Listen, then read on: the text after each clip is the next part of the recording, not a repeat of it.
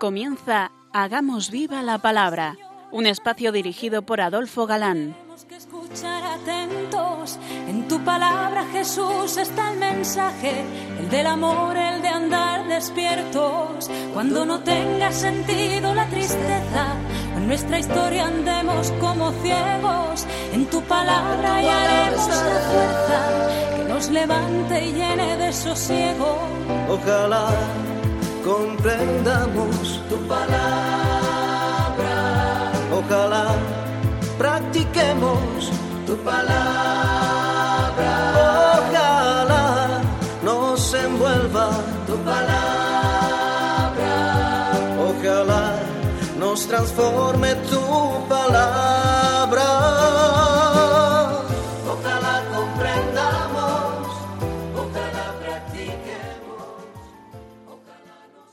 Hola amigos, un día más fieles a nuestra cita quincenal con todos vosotros.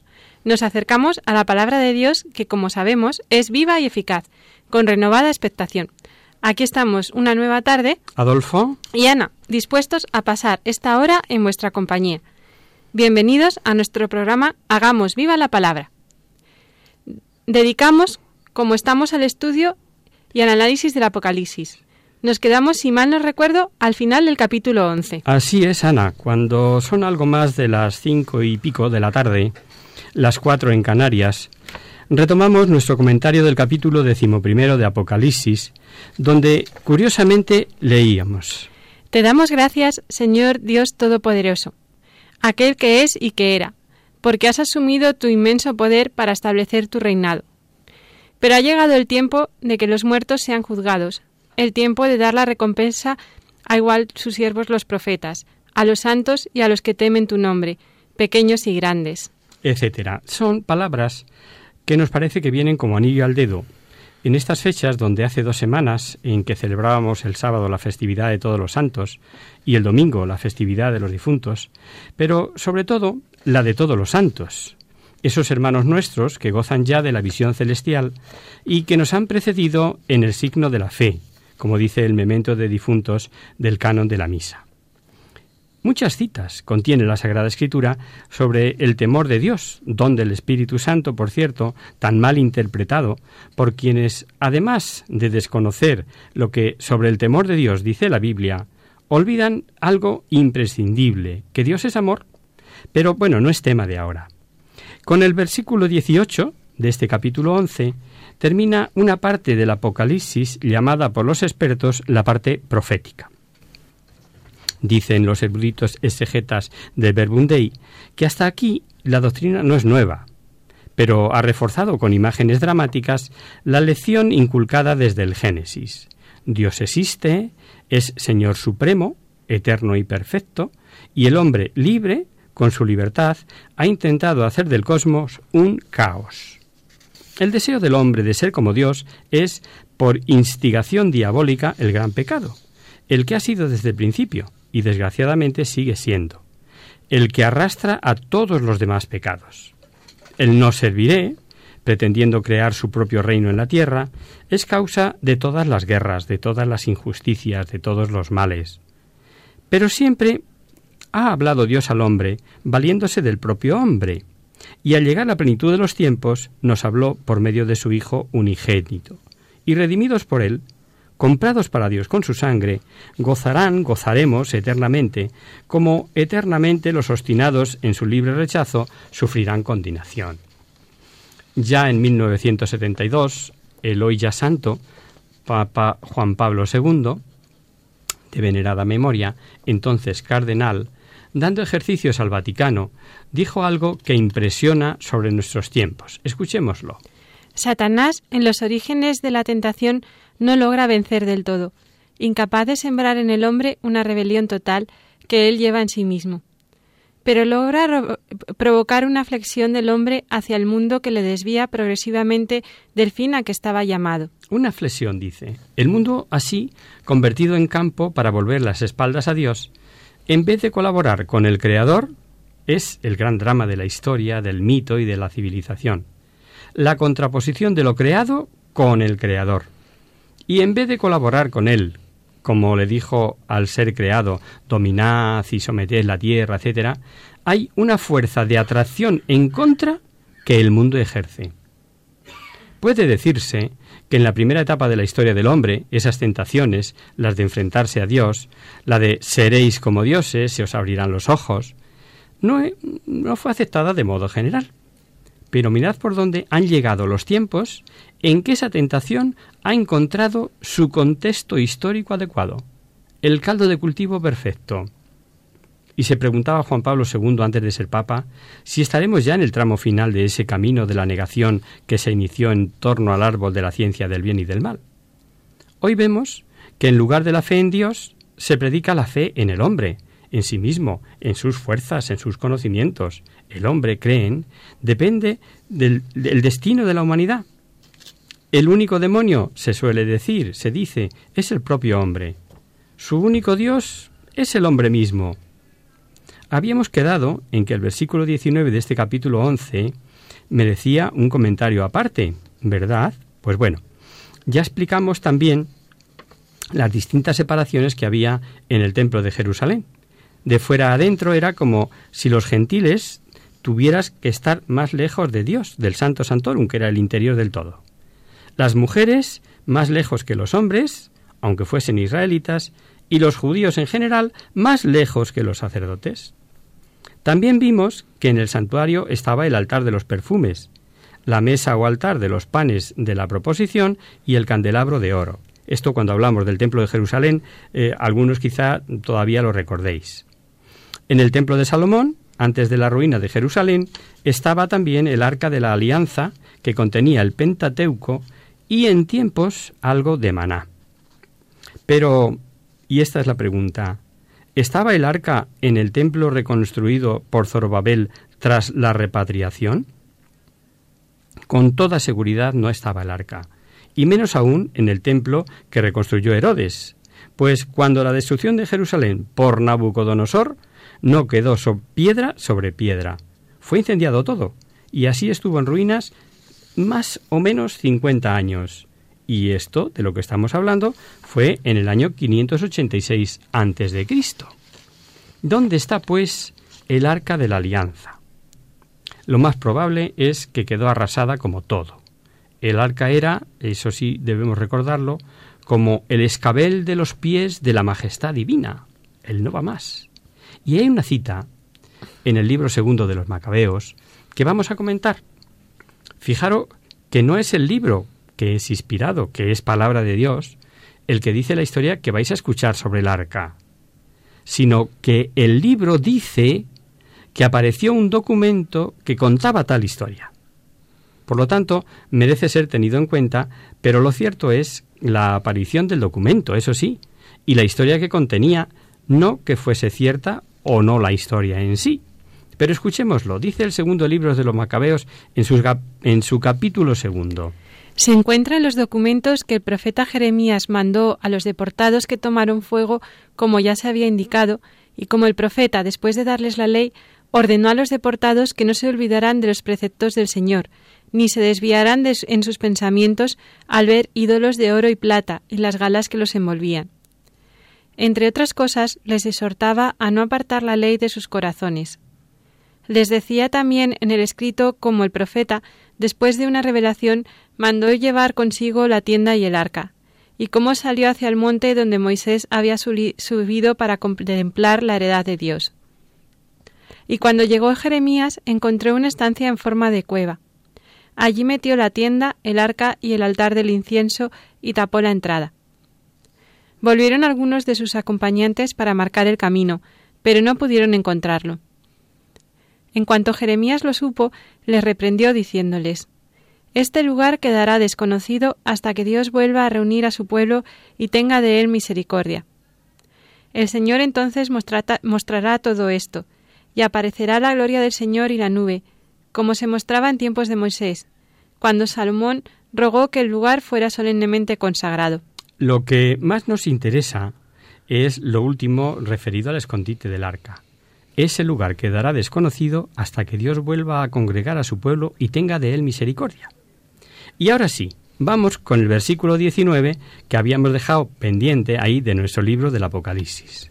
Y se abrió el santuario de Dios en el cielo, y apareció el arca de su alianza en el santuario, y se produjeron relámpagos y fragor y truenos, y temblor de tierra y fuerte granizada. Juan dice que se abrió el santuario y apareció el arca, con, manifestaciones, con teofanías, como las de los primeros tiempos en la elección del pueblo de Dios. Ya sabéis, queridos oyentes, que el Santo Santorum, en ese lugar entraba solamente el sumo sacerdote y una vez al año. Es el que su velo eh, se rasgó cuando la muerte de Jesús, eh, recordaréis. Y Juan revela que la visión, ya sin velo, es para todos, que ya no hay separaciones.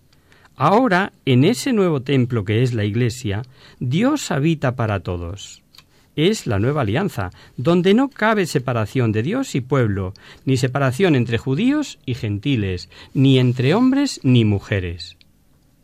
El arca, que había sido signo de la presencia de Dios, ahora aparece también como símbolo de una nueva alianza, imagen del Verbo de Dios, visible por haberse hecho carne y habitar entre nosotros.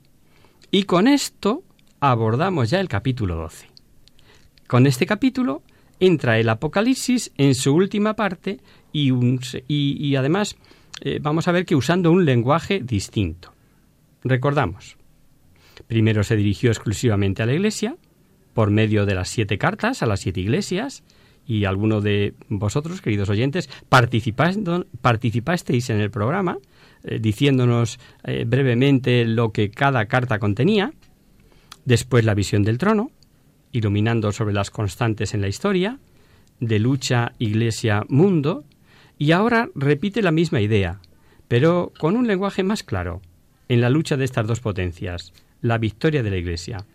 Notaremos un detalle curioso.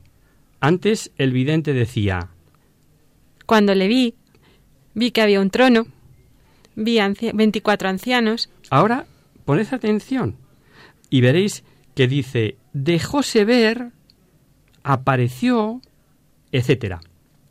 La diferencia demuestra que ahora la visión ya no es un secreto.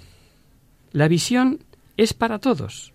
Y otro detalle muy importante es ver que la historia de los ángeles se presenta unida a la historia de los hombres y que el dragón, la serpiente antigua llamada diablo, fue capaz de arrastrar a la tercera parte de los ángeles. Si los ángeles que no siguieron a Satanás ayudan a los hombres, los convertidos en demonios se lanzarán contra la raza humana para perderla. Y esto es así, queridos amigos, queridos oyentes. Nos encontramos para muchos con este y el siguiente capítulo en el punto culminante de Apocalipsis. Aparece el gran misterio, la encarnación. Clara cosa es que el odio de Satanás es la causa de la persecución. Y esto tenerlo en cuenta para toda persecución. Aunque en aquellos días de la visión entre en juego la persecución del Imperio Romano. Pero ahora no es así. Bueno, si os parece, lo vemos después de hacer un breve descanso.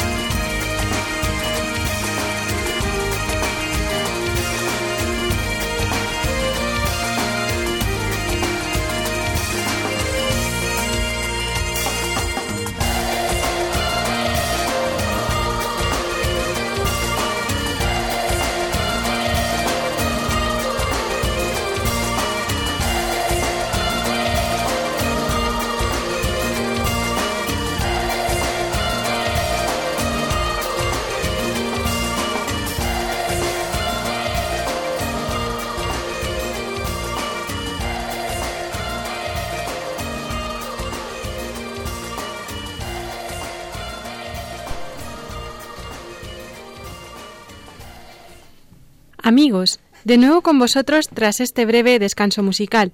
Os recordamos, queridos oyentes, que sintonizáis el programa Hagamos viva la palabra. Si queréis contactar con nosotros vía correo postal, lo podéis hacer a Radio María, Paseo Lanceros número 2, primera planta, 28024 de Madrid. Y si preferís, al correo electrónico hagamos viva la palabra arroba radiomaria.es. Para los que se acaban de incorporar, decirles que estamos analizando el Apocalipsis y concretamente comenzamos ahora el capítulo 12. Eh, decía antes del descanso que tal vez, a juicio de muchos comentaristas, nos encontremos con que este y el siguiente capítulo son el punto culminante de Apocalipsis. Sobre todo porque aparece el gran misterio, este mm, que no acabamos de entender, que no nos parece increíble que todo un Dios se haga hombre por amor al hombre, el misterio de la encarnación. Y advertía que debemos mm, ver a Satanás mm, en primera persona. Veréis que el texto presenta una de las escenas más grandiosas pintada con línea maestra. Hay un maravilloso contraste en las figuras que realzan el contenido. La mujer, que va a dar a luz un niño, que regirá todas las naciones coronada de estrellas, con la luna bajo sus pies y vestida de luz solar, la serpiente, con gran poder y no menos inteligencia, que arrastra tras de sí la tercera parte de los ángeles del cielo, no lo perdamos de vista. Eh, Miguel, el gran guerrero, contra Satanás, el del grito ¿Quién como Dios? Y se completará en el siguiente capítulo con la visión de la bestia. Veréis que la cosa cambia. Ya no son los escenarios que hemos ido viendo, cartas, sellos, trompetas, con visiones adicionales, ahora aparecerán tres aliados, tres terribles aliados enemigos de la Iglesia. El dragón, serpiente antigua, etc. La bestia, con poder satánico, y una nueva bestia que veremos. Empezamos leyendo. Una gran señal apareció en el cielo. Una mujer vestida de sol, con la luna bajo sus pies y una corona de doce estrellas sobre su cabeza. Está encinta y grita con los dolores del parto y con el tormento de dar a luz. Y apareció otra señal en el cielo, un gran dragón rojo, con siete cabezas y diez cuernos, y sobre sus cabezas siete diademas. Su cola arrastra la tercera parte de las estrellas del cielo, y las precipitó sobre la tierra. El dragón se detuvo delante de la mujer que iba a dar a luz, para devorar a su hijo en cuanto lo diera a luz. La mujer dio a luz un hijo varón, el que ha de regir a todas las naciones con cetro de hierro, y su hijo fue arrebatado hasta Dios y hasta su trono. Y la mujer huyó al desierto, donde tiene un lugar preparado por Dios para así ser allí alimentada mil doscientos sesenta días. La serpiente, despechada, incapaz de vencer a la mujer y devorar al hijo, se lanza a perseguir a los que guardan los mandamientos. Juan nos ha preparado nos cuenta que apareció en el cielo una gran señal. Luego es algo extraordinario, es algo digno de tenerse en cuenta por todos y porque por todos será vista. La mujer mm, que aparece, esta refulgente, pisando la luna como escabel de sus pies, coronada de doce estrellas y a punto de dar a luz el Mesías. La primera duda es, ¿quién es esta mujer vestida con una ropa que vemos en el Antiguo Testamento que se usa para designar ropa de Dios. Por ejemplo, el Salmo 104 dice, Dice que Yahvé está revestido de majestad y esplendor, envuelto en un manto de luz. Y como se trata de algo interesante, y como cuenta con muchas interpretaciones, lo vamos a dejar para comentarlo al final del capítulo, al objeto de no perder el hilo del relato.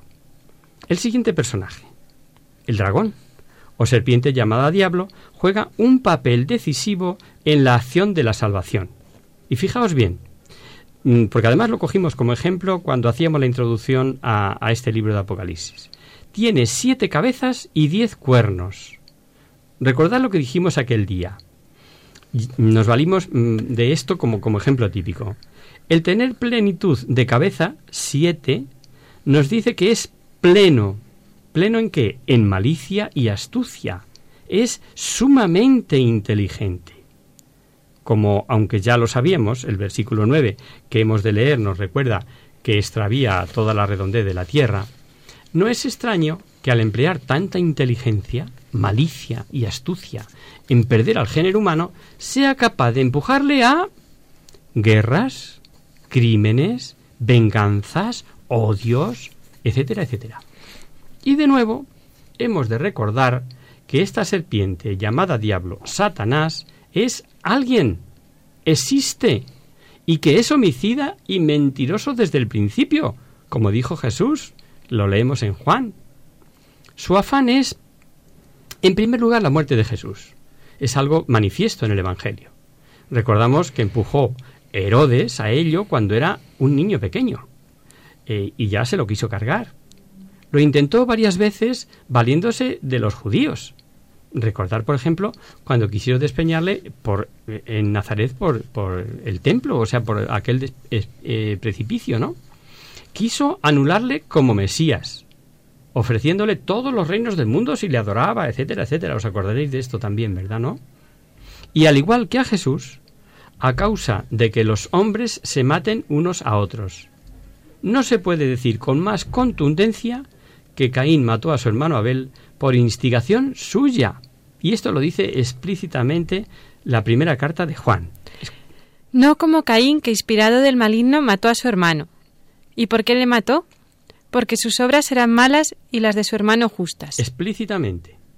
La mujer dio a luz y Satanás fracasa porque Juan ve que el Hijo fue arrebatado a Dios y a su trono. Lo acaba de leer Ana hace un momento. Juan sabe, como nadie supo, la terrible pasión de Jesucristo y de toda la vida de Jesús. Fue de sus primeros discípulos, como recordaréis. Estuvo además junto a la cruz, y fue él el que nos narró la última aparición de Jesús en el Tiberiades. Pero ahora une el recién parido con el subir a Dios a su trono, porque el mensaje es el gran fracaso de Satanás buscaba su muerte y le ve subir glorioso a Dios y su trono. Lo demás intermedio, cara a este, este mensaje, eh, en este momento no cuenta para el vidente. El poder está simbolizado en los cuernos, y Juan lo ve nada menos que con diez, capaz de arrastrar a la tercera parte de los ángeles. Además de estos símbolos de inteligencia, astucia y poder, se presenta con coronas o diademas, o como mejor traducen mucho, porque no son coronas de gloria auténticas, ni de auténtica realeza, sino como imitando, como remedando al rey Mesías. Esa fue su ambición de siempre, ser como él. En el Antiguo Testamento se consideraba el desierto como refugio tradicional de los perseguidos. Allí mandó, por ejemplo, a refugiarse Elías. Yahvé lo mandó al desierto. Lo encontramos en la primera en el primer libro de los Reyes. Pero además el desierto significaba más.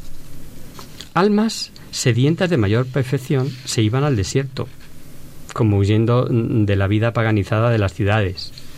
En el libro de los Macabeos vemos que al grito de Matatías se refugian en el desierto huyendo de las imposiciones del el emperador de Antíoco IV, diciendo el texto que abandonaron cuanto tenían y se fueron al desierto.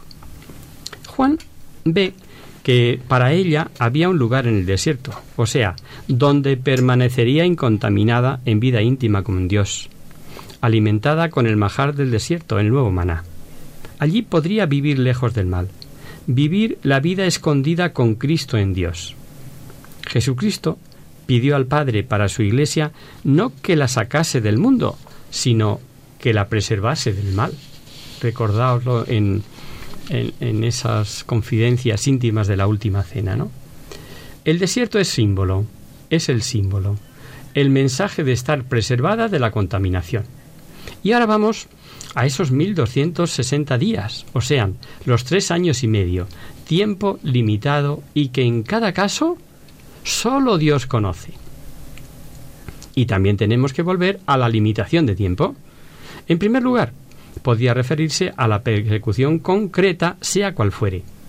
La de Antíoco IV, la del Imperio Romano, pero ya sabemos que el autor del Apocalipsis se suele valer incluso de hechos y pasajes hasta del Antiguo Testamento para ilustrar y expresar realidades mucho más elevadas del Nuevo Testamento.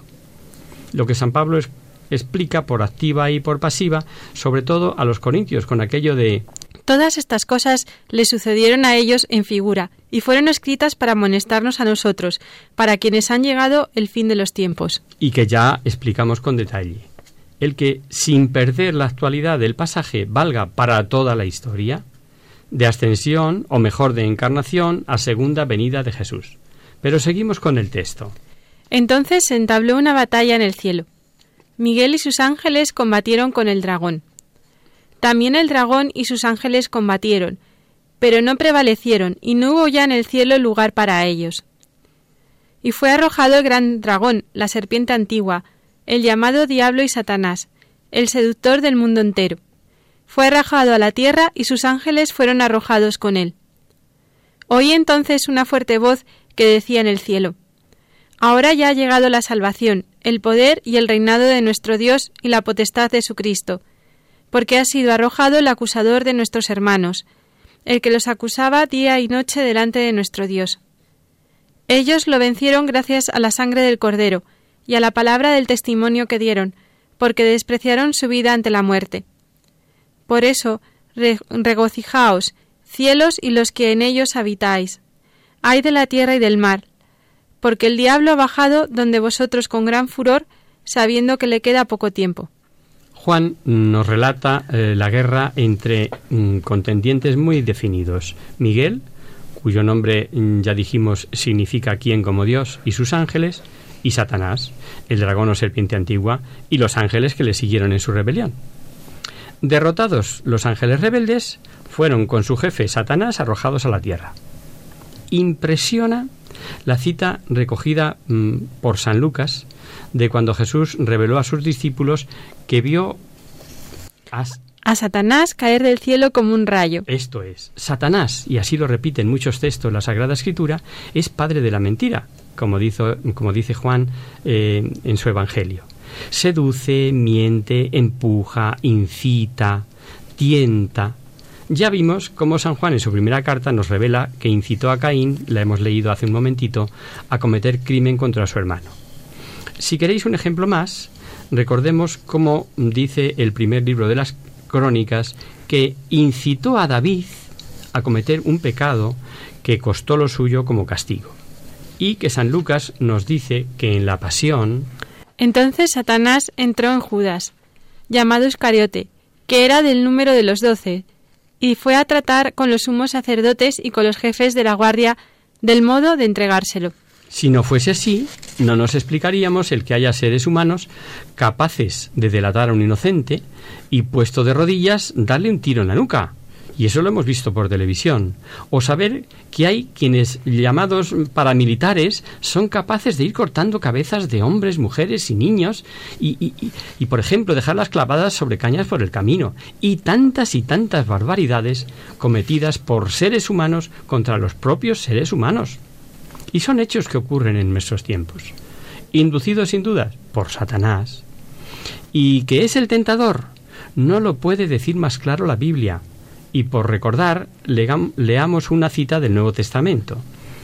Por lo cual también yo, no pudiendo soportar ya más, le envié para tener noticias de vuestra fe, no fuera que el tentador os hubiera tentado, y que nuestro trabajo quedara reducido a la nada. Esto es lo que expresa San Pablo cuando escribe a sus queridos tesalonicenses, ¿no? Entre paréntesis, sabiendo estas verdades, se sufre al ver el daño que hacen quienes niegan la existencia de Satanás y su acción perniciosa contra la humanidad. En vez de decir que Satanás no existe, que es un símbolo, que si esto, que si lo otro, sería más exacto decir, yo quisiera que Satanás no existiese. Es muy posible, y esto es una interpretación muy personal, que este misterio de que Dios permita a Satanás y los suyos intentar perder a todo, a todo ser humano, avale la creencia de tantos teólogos y de la que ya hemos hablado sobre la causa de la rebelión inicial de Satanás en el cielo. El afán de vencer a Jesucristo, siendo como es, única persona divina pero con dos naturalezas, una humana inferior a la angélica, y negarle lo que a la divinidad se debe, le hace intentar destruir a todo el cuerpo místico de Cristo. Dios lo permite, y dota a todo miembro de ese cuerpo de gracias para vencerlo. Esto no podemos olvidarlo. Y así triunfar todo el cuerpo místico y gozar todos como hijos en la casa del Padre. La derrota del maligno y sus fuerzas provoca un himno de alabanza en la Iglesia, triunfante, sin duda unido a los ángeles, pues al decir que fue precipitado el acusador de nuestros hermanos, sin duda se refiere a almas de santos y mártires.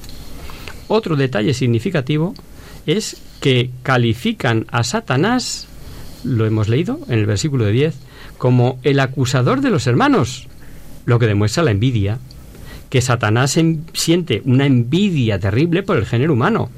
El libro de la sabiduría nos enseña que... Por envidia del diablo entró la muerte en el mundo. Muerte física del hombre, ya que fue por haber pecado, y muerte espiritual como causa del pecado, para lo que tienta e incita Satanás. El tiempo mm, de la radio, eh, queridos amigos, es implacable. Eh, nos quedaremos aquí y el próximo comentario lo haremos ya en nuestra próxima emisión.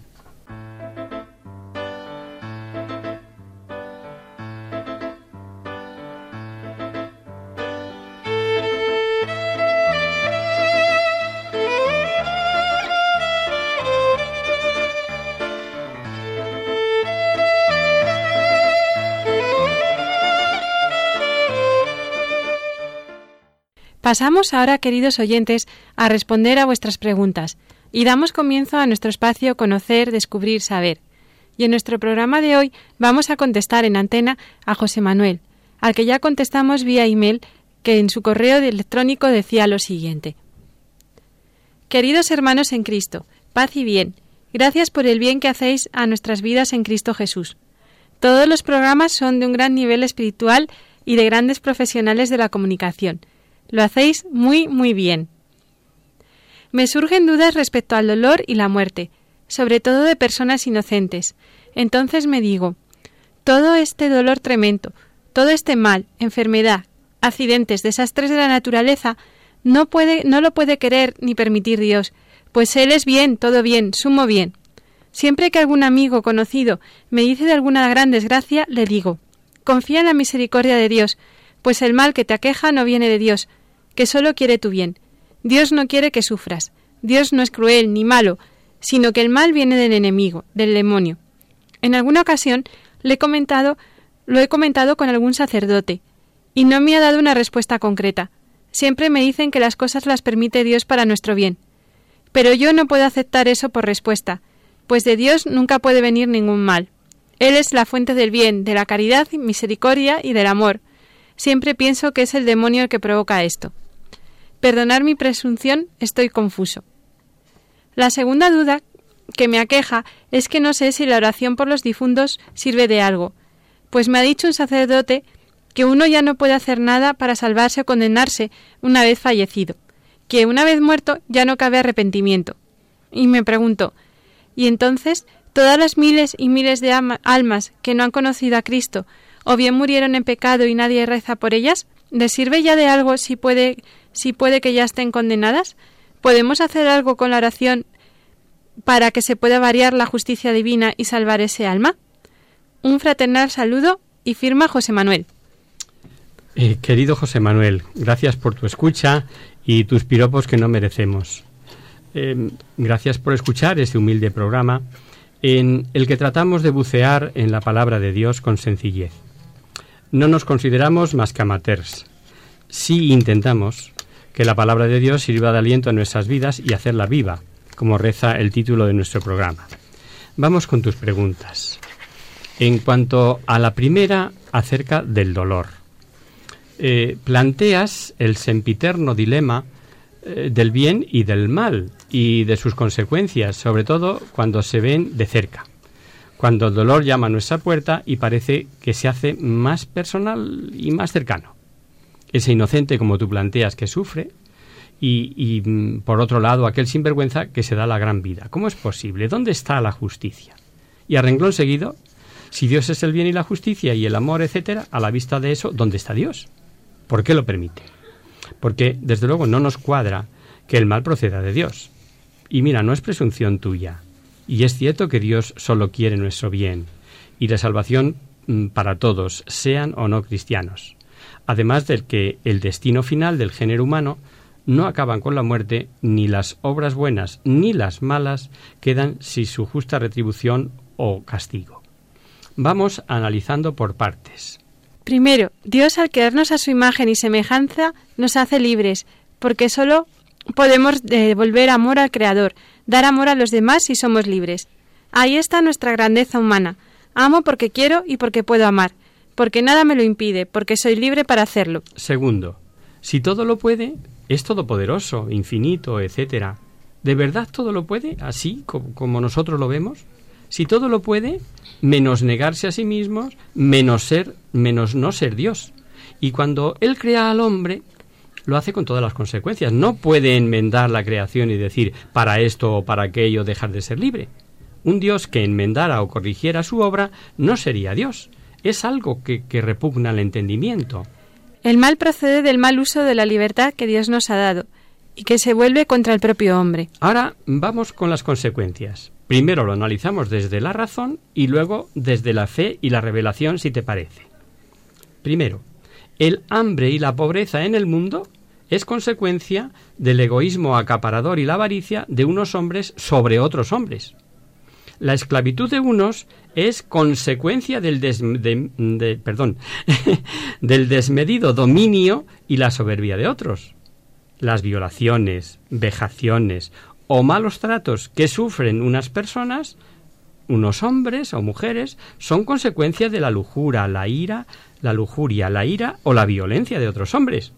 Y así seguiríamos. En la base de los males que aqueja a la humanidad está siempre el pecado los pecados personales de los hombres, que son los peores depredadores de su propia especie. Segundo, sabiendo por revelación que el maligno tienta al hombre, que es el homicida desde el principio y padre de la mentira, como hemos dicho en el programa de hoy, se puede decir que el mal procede del demonio, pero no en abstracto, sino por su influencia sobre los hombres.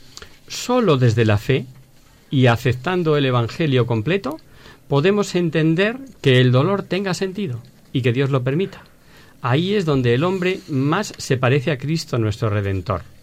El mayor inocente, más aún, quien es la inocencia, carga con un sufrimiento y muerte que de tejas abajo, sin la fe, no nos explicaríamos, no tiene explicación. Hay ejemplos de andar por casa que yo suelo usar para ayudar a nuestro pobre fe. ¿Entiende un niño pequeño que su papá o su mamá, que dicen que le quieren tanto, le obliguen a aceptar una inyección dolorosa con una aguja enorme para él para curar una determinada infección? Pues no. Él solo ve el dolor del momento presente. No sabe, como sus padres, que eso es lo que le conviene para tener salud. Dios eh, sabe más que nosotros, nos quiere más que nadie y busca nuestro bien. Lo que ocurre es que nosotros no lo vemos mm, igual que el niño pequeño del ejemplo. Acerca de tu segunda duda, si la oración por los difuntos sirve de algo. Además de lo que ya eh, contestamos en antena a otro oyente, no hace mucho acerca del purgatorio y que me imagino que habrás escuchado, te matizo. Lo primero es desmontar de nuestra cabecita el concepto de que Dios es justiciero, que es completamente distinto a decir que Dios es la justicia misma pero porque es una condición o consecuencia de su amor y de su misericordia. Primero, Él busca salvarnos siempre. La Biblia dice claramente que quiere que todos se salven. Y al decir todos, quiero decir todos, sean bautizados o no, le hayan conocido o no el mensaje de Jesús. Primera conclusión, por tanto, solo se pierde o se condena el que quiere el que rechaza explícitamente la salvación. Si no se han bautizado, si no conocen a Cristo, ¿cómo se salvan? Pues sencillamente siendo fiel, fielmente, siguiendo fielmente la ley natural que todos llevamos en nuestro interior, haciendo el bien y evitando el mal. Aparte que existe el bautismo de deseo y de sangre o de martirio. No nos podemos parar ahora a explicarlos. Tercero, están las ignorancias o inhibiciones culpables, que digo yo, es decir, la de aquellos que sabiendo que Cristo existe, ni quieren ni hacen por conocerle. En lenguaje coloquial, pasan tranquilamente, ¿Qué ocurre? Pues que Dios espera hasta el final y les dará infinidad de oportunidades. Y basta un segundo de arrepentimiento, de contrición, de reconocimiento del amor a Dios para que el Señor eh, les acoja. La Biblia lo dice muy claro. Es de revelación divina también que si hasta el último momento de esta vida terrena el hombre en el uso de su libertad mantiene explícitamente su enemistad con Dios, no hay ni cabe arrepentimiento posterior. En eso lleva razón ese sacerdote. Pero ocurre, querido José Manuel, que para Dios todo le es eternamente presente. Para Él no existe ni el pasado ni el futuro. Y ahí sí cabe la oración y su eficacia. Alguien ha definido la oración como la fuerza del hombre y la debilidad de Dios. Es lo que dice también la revelación de la Biblia. Todo lo que pidiereis al Padre en mi nombre, se os concederá. Lo que ocurre a veces es que pedimos mal o no sabemos lo que pedimos. Así pues, la oración por los difuntos sí sirve, de modo activo para nuestros hermanos del purgatorio y de modo preservativo por nuestros hermanos, para evitar que finalicen su vida en estado de enemistad a ultranza con Dios, que sería lo que les conduciría irremisiblemente al alejamiento eterno de Dios, que eso es la condenación. Creo que entiendes lo de preservativo. Es decir, si yo rezo hoy por esta persona, es posible que cuando más falta le haga fue en el último momento de su vida y gracias a esa oración pudiera salvarse. Si Dios es el bien, la bondad, el amor, etc., y el hombre se aleja porque quiere de él, pues claro, se encontrará en el mal, en la oscuridad, etcétera, etcétera. Conclusión hay que rezar. Rezar por las almas siempre, porque desconocemos su destino eterno. Y en este estado precielo, que es el purgatorio, lo pueden necesitar. Y segundo, y quizá más importante, porque nadie se condene. El no cristiano porque siga de buena fe la ley natural. El cristiano porque no endurezca su corazón hasta el extremo de no dejar entrar la misericordia de Dios. Hemos pensado en que tal vez nuestra oración, como os decía, puede evitar que muchos se condenen eternamente? Dios lo ve y lo aplica. Repito, para Él todo es eternamente presente.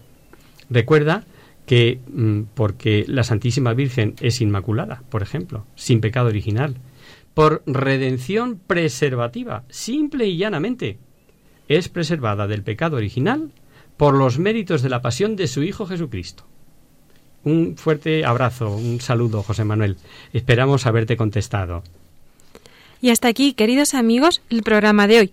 Os dejamos con nuestra sintonía y os recordamos que si queréis dirigiros al programa para cualquier duda, aclaración o sugerencia, participando en el espacio de conocer, descubrir, saber, estamos a toda a vuestra total disposición y encantados de atenderos en la siguiente dirección. Radio María, Paseo Lanceros número 2, primera planta, 28024 de Madrid. O bien, si lo preferís, al correo electrónico hagamos viva la palabra arroba radiomaria.es. El próximo miércoles, como sabéis, está el programa del Padre Jesús Silva, que alterna con nosotros. Tus palabras, Señor, son espíritu y vida.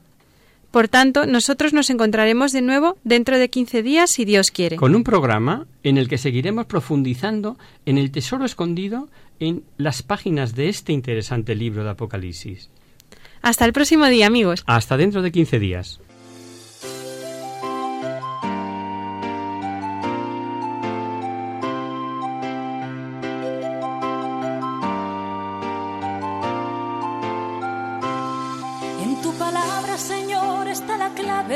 Solo tenemos que escuchar atentos. En tu palabra, Jesús, está el mensaje, el del amor, el de andar despierto. Así concluye Hagamos viva la palabra con Adolfo Galán. como ciegos, en tu palabra y haremos la fuerza que nos levante y llene de sosiego. Ojalá